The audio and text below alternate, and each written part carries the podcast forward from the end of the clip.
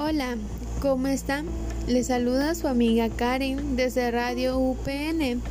Siéntense cómodos donde estén porque hablaremos de un tema muy interesante. El tema de hoy es la importancia de los sofistas en la educación.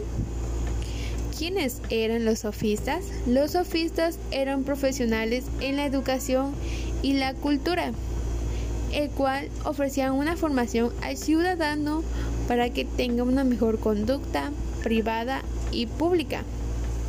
Los sofistas veían importante la formación en la retórica y el lenguaje, con la función de formar ciudadanos para la política. Pero también en una de las épocas históricas donde surgieron nuevos descubrimientos, el desarrollo de la criticidad social y el teatro fue en la ilustración helénica. Vamos a mencionar dos términos importantes, el arete y la paideia.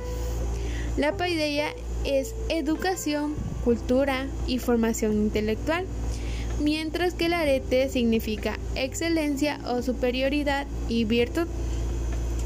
Se menciona también que los sofistas son especiales, ya que crearon la pedagogía, obteniendo como resultado que la educación en vez de reproducirse se diera de manera consciente. Interesante, ¿no?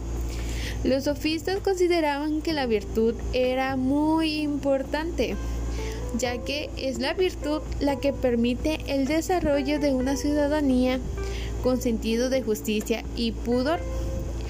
La educación no se consideraba como una persona buena o mala, sino mejor le permitía desarrollarse y acoplarse al entorno. Mientras que los sofistas en la educación se centraban en evidenciar el conocimiento que se obtenía, especialmente en la política.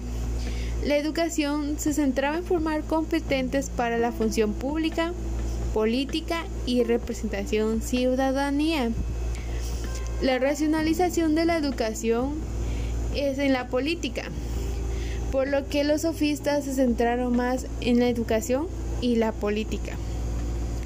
La enseñanza era virtuosa en la época de la ilustración helénica, tan virtuosa que aquellos que cobraban por sus enseñanzas eran criticados y como resultado obtuvieron críticas por Aristóteles. Bueno, es lo último. Espero que tengan una breve explicación acerca de la importancia que tienen los sofistas en la educación. Saludos donde estén y cuídense mucho.